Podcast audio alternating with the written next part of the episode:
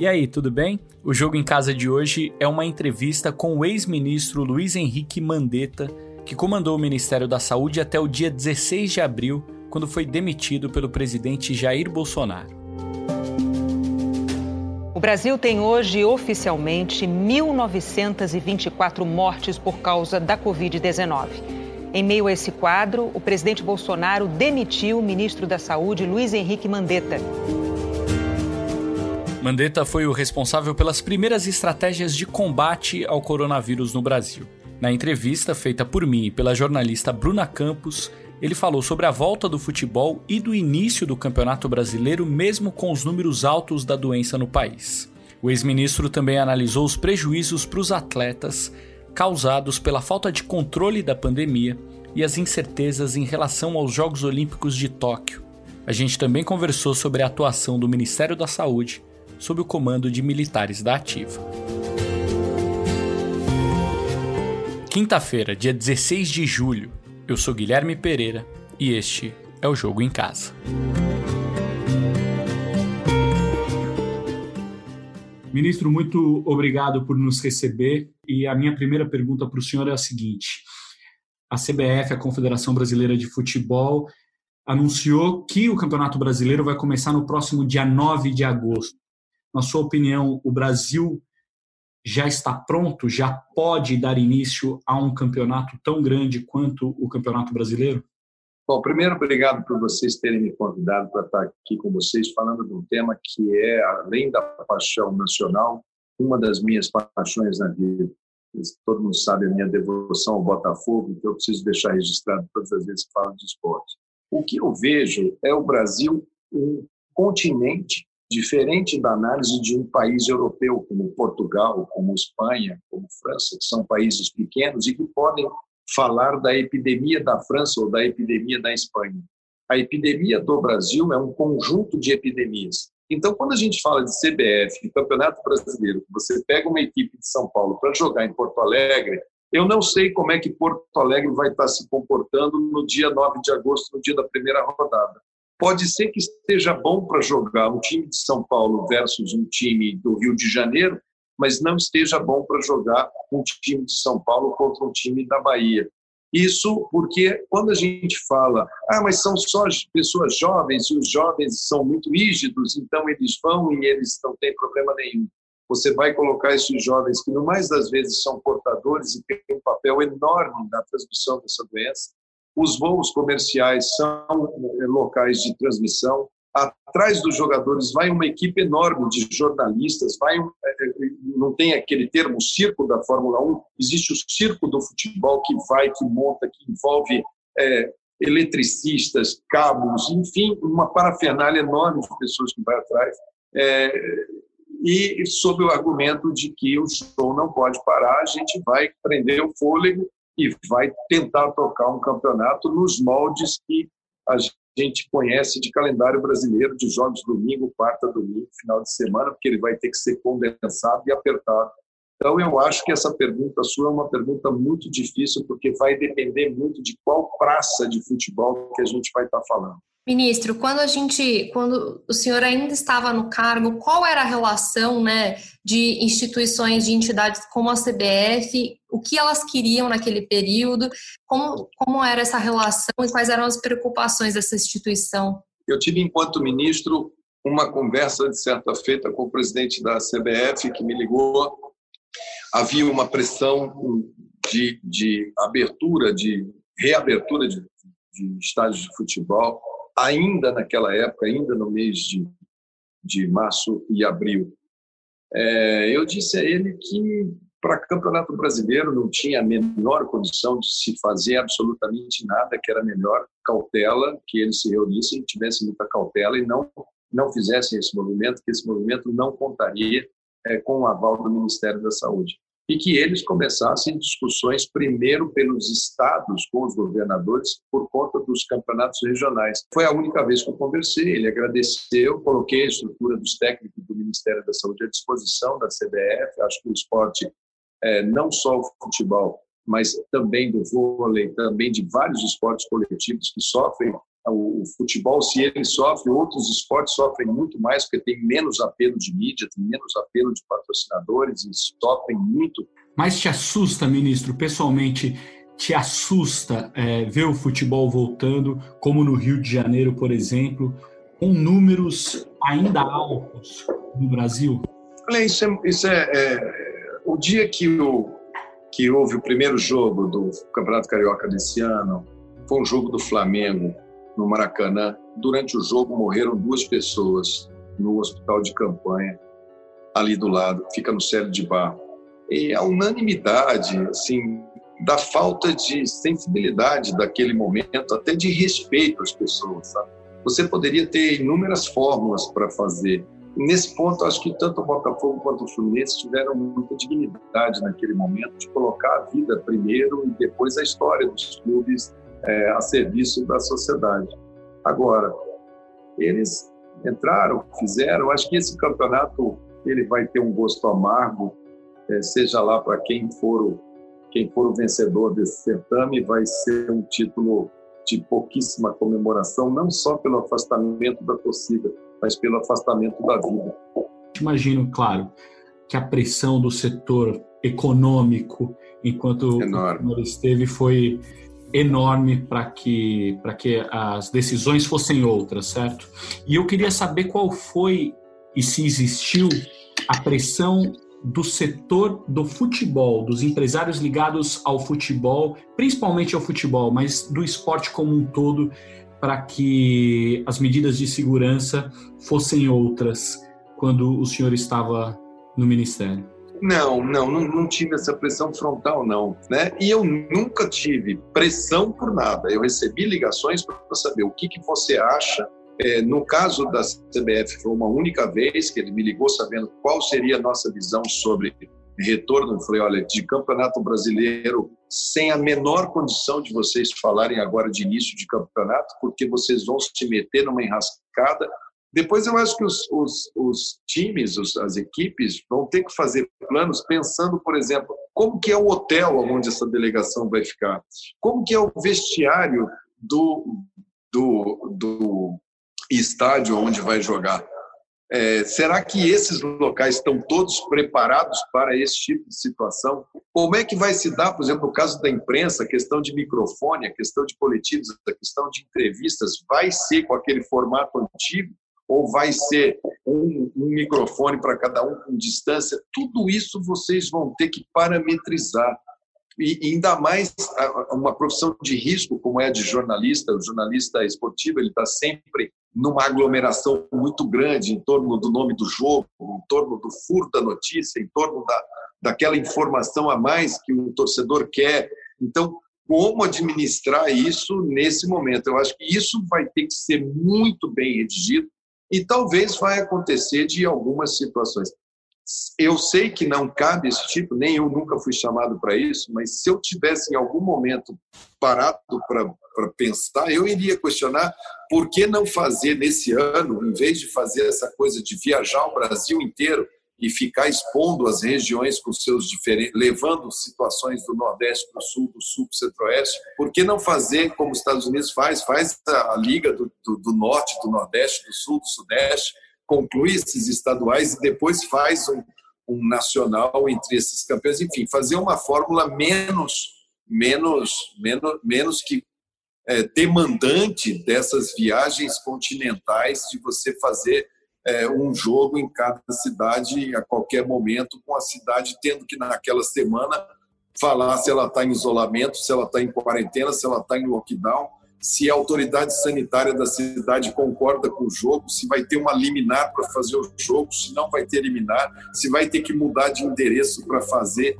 Como o Brasil está fazendo e está indo a reboque do vírus, o vírus é que está dando as cartas, nós não temos uma política hoje federal de, de, de realmente mergulhar e, e enfrentar esse vírus, vamos torcer para que o vírus seja também fã de futebol e que ele não provoque segunda onda de contágio para que ver se a gente chegue no final com um campeonato é, é minimamente minimamente ocorrendo aí é, é, e a gente torce para que que as pessoas não tenham contágio em função de, de eventos esportivos.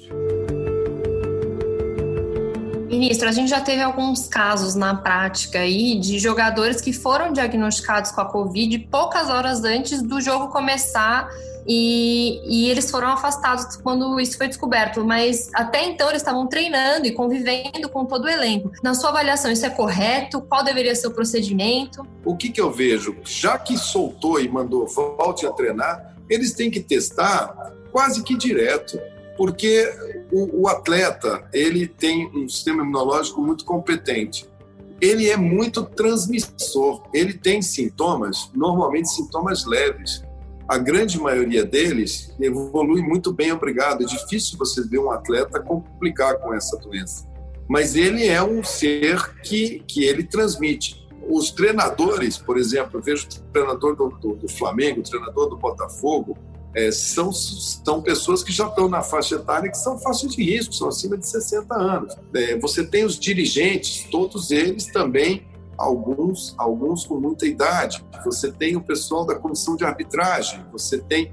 Enfim, o atleta pode ser um grande vetor de, de, é, de, de, de, de trazer um número grande de situações. Então, eu acho que são tantos detalhes que eu espero que a equipe da CPF ela tenha feito uma boa avaliação, uma boa leitura de todos os riscos diretos ao atleta, mas os indiretos a tudo que está no entorno. Precisa compatibilizar essa máquina, essa engrenagem que é importante para o Brasil, que é importante para os clubes, que é importante para o futebol brasileiro, para todos os esportes brasileiros, mas tem que pensar que isso tem consequências que precisam ser maximamente exploradas, pensadas, repensadas, é, para que a gente não faça páginas em que você coloque o futebol como associado à negligência, à falta de respeito.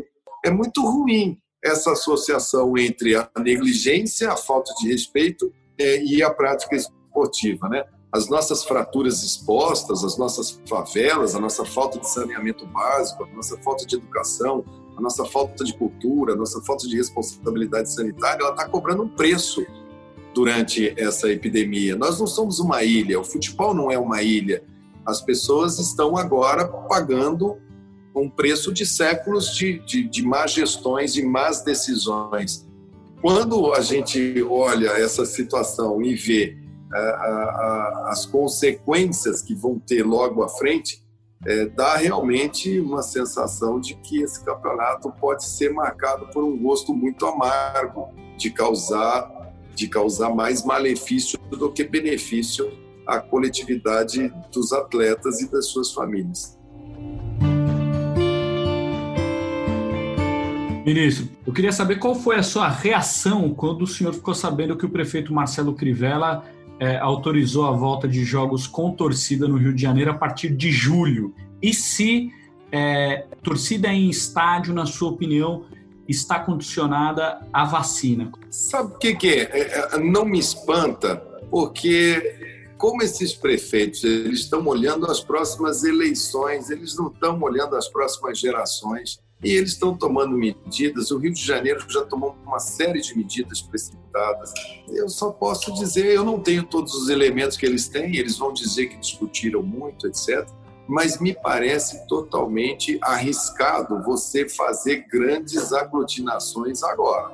Né? Não, não tenho notícia de nenhum país do mundo que tenha apostado em reativar grandes momentos de aglutinação de eventos, sejam eles esportivos ou musicais, festivais de música, é, pessoal sempre tentando é, não, não aglutinar exatamente para não pagar o preço de lá na frente. Então, o Rio de Janeiro, mais uma vez, ele toma uma medida totalmente fora de qualquer é, é, parâmetro do que a gente tem visto tem que ver quem que assinou, quem que, quem que olhou, quem que interpretou de que isso seria possível.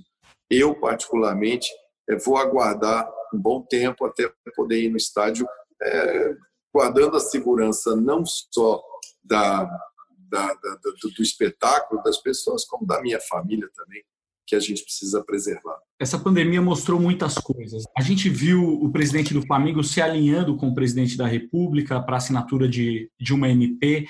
A gente viu os nossos jogadores, a grande maioria, em silêncio diante dessa volta ou não volta do futebol. Só é, como exemplo, nos Estados Unidos, os jogadores podem escolher não jogar e eles se posicionam porque, como o senhor disse, podem ser vetores para suas famílias, e aqui é completamente diferente. Dentro desse cenário todo que eu, que eu acabei de descrever, na sua opinião, qual que é o perfil, até político, do futebol brasileiro e que ficou revelado nessa, nessa pandemia?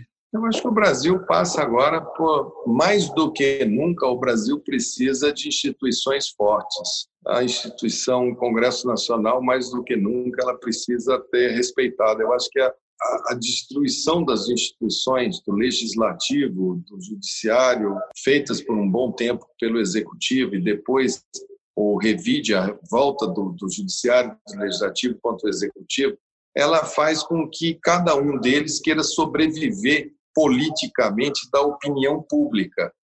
E, às vezes, quebram contratos, às vezes, rompem regras é, em nome da política, em nome do ganho fácil da política, do aplauso rápido, e não imaginam as consequências que você pode ter para um é, setor extremamente importante, onde o Brasil é bom, onde o Brasil tem eficiência, onde o Brasil tem o que falar para o mundo.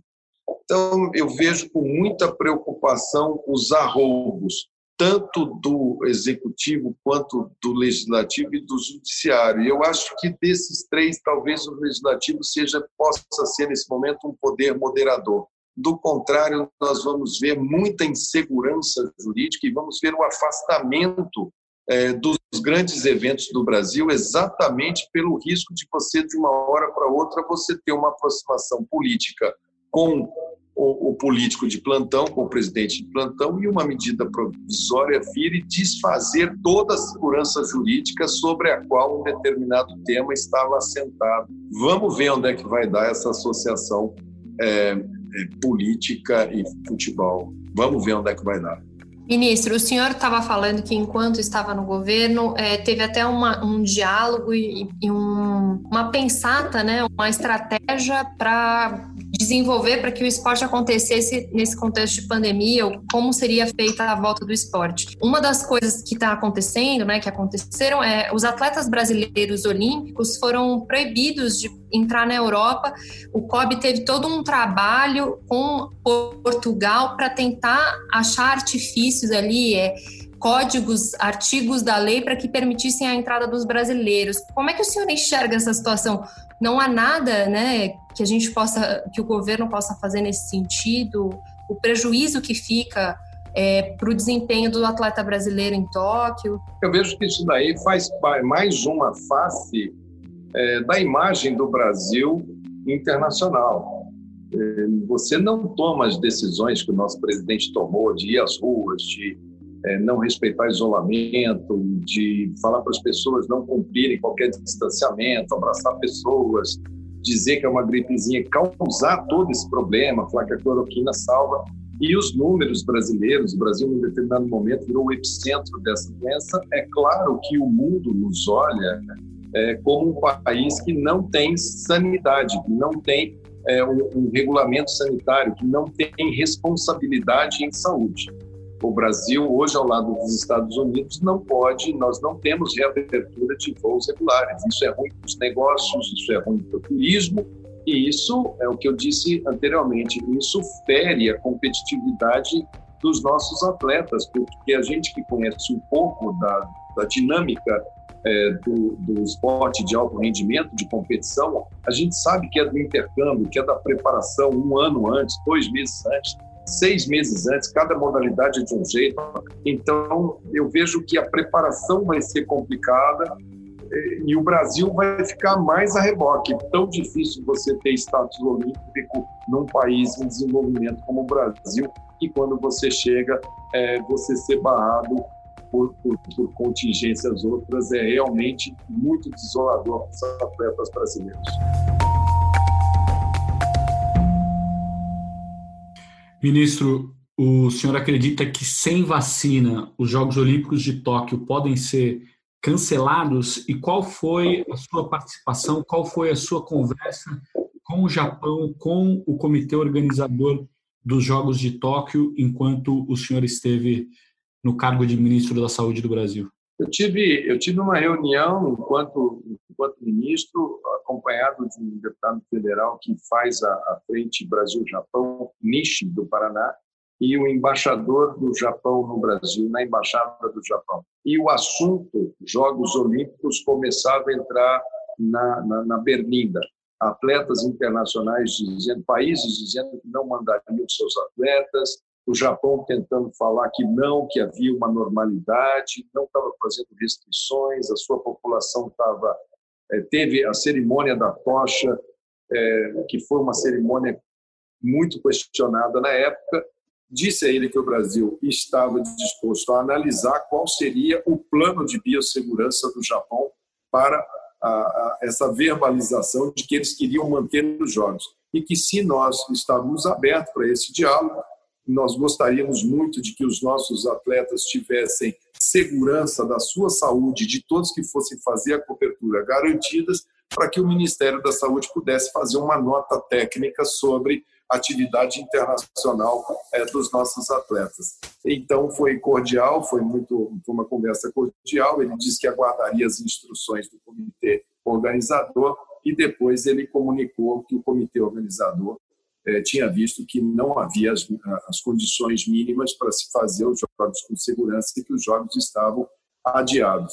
Eu não sei como estão as coisas no Ministério da Saúde, mas imagino que é, devesse ser de importância é, para o governo, porque você sabe que a representação é um, é um, momento em que se entra com a bandeira nacional, são os atletas, representam o nosso país, é a maior festa do esporte mundial e precisa ter todo o apoio é, para que os nossos atletas possam desempenhar bem a sua vocação olímpica. E os jogos podem ser cancelados? Eu, eu, eu vejo eu vejo assim, eu vejo que, que a humanidade ela quer de volta todas as suas prerrogativas.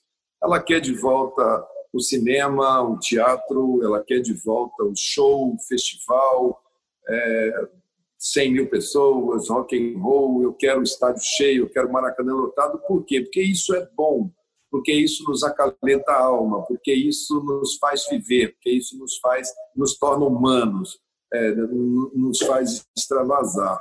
Agora, quando entra no campo, isso é o campo da emoção que todo mundo quer. O evento Olimpíada no Japão, no Japão ele vai ter que fazer todo um plano de biossegurança talvez, se eles confirmarem, seja uma Olimpíada muito diferente de tudo que você já tenha visto, em número de assentos, em número de ingressos. Né? Você ter muitos, muitos desses jogos sem torcida, como a gente está vendo aqui nos campeonatos, para poder cumprir o calendário. Agora, se tivermos uma vacina, e se essa vacina falar assim, olha, ela está ok, é, os nossos atletas podem ser os primeiros, os atletas olímpicos, por exemplo, poderiam se beneficiar no início olha, a vacina está confirmada, é boa, o Comitê Olímpico garante a vacinação dos atletas, ou seja, os atletas que estão tendo anticorpos não serão portadores. Ótimo. E depois você ir, porque não vai ser possível vacinar a humanidade inteira de uma só vez, num só dia. Isso daí, a capacidade mundial de produção de vacina chega a 2 bilhões de doses. Nós somos 8 bilhões e meio eh, de pessoas. O adiamento dos jogos para um ano ele depende desesperadamente da vacina. Ele depende muito que a vacina chegue para que a gente possa ter é, talvez grande, os grandes encontros, os, os, encontros de 100 mil pessoas, 80 mil pessoas, as grandes aglomerações, serão a última etapa desse chamado novo normal para o normal que a gente conhece. Ministro, muito obrigado por nos receber. Eu só queria fazer uma última observação curtinha quando o senhor deixou o ministério. Lá no dia 16 de abril, o Brasil tinha menos de 2 mil mortes, agora a gente está chegando a 75 mil mortes. Esse era o cálculo lá atrás? Qual que era o cálculo de vocês? Eu sempre evitei falar em números, porque eu acho que esses números, esses 74, era contra aquilo que a gente tinha que brigar. Era exatamente esses prognósticos que a gente tinha que fazer com que eles não acontecessem. Eu entreguei para o presidente qual era o prognóstico caso seguisse naquela linha que ele estava colocando. É, infelizmente, era um prognóstico muito ruim. Eu nunca levei isso a público, não vou levar agora. Estou escrevendo meu livro, lá no livro deve ter essa parte de qual era a projeção do Ministério da Saúde, mas volto a repetir, nunca coloquei em público em respeito, porque uma vida interessa, uma perda interessa. Se vão ser 10 mil, 74 mil, como estamos agora, nesse mês a gente deve, se mantiver essa coisa de mil mortes por dia de média, é, a gente deve chegar no final desse mês aí batendo quase 90 e poucos mil, 95 mil óbitos. A gente vai entrar em agosto, vai chegar na casa dos três dígitos. É, nós vamos continuar a ter casos até a chegada dessa vacina e a gente não, eu não posso me dizer quanto tempo isso vai levar. A única coisa que eu posso lhe dizer é que se fossem mil, como eu estava lá, eles me incomodavam profundamente. Todo dia eu pedia para que se colocasse o número de óbitos daquele dia, de preferência que a gente tivesse o nome dessas pessoas, porque a pessoa vai vendo número, número, número, é, e começa a achar que qualquer coisa não é número.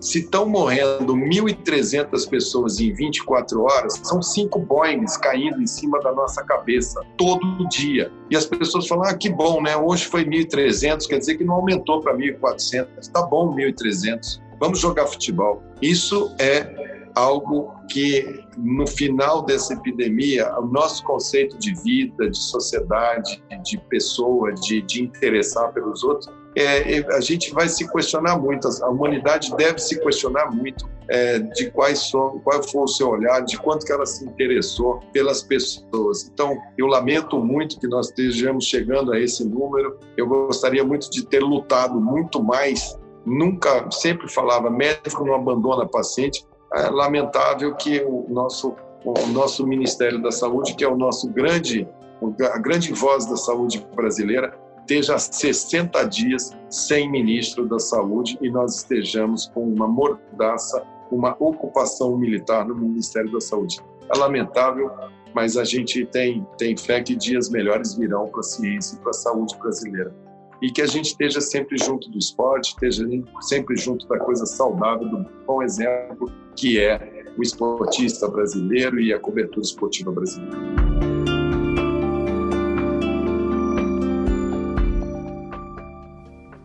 O Jogo em Casa tem a produção e reportagem do Martim Fernandes, do Henrique Totti, do Matheus Capanema e do Rafael Bianco. A edição é do Leonardo Bianchi e do Guilherme Daolio. A coordenação é do Rafael Barros e a gerência do André Amaral. Eu sou Guilherme Pereira e hoje estive na companhia da minha amiga e jornalista Bruna Campos. Um abraço para você e até amanhã.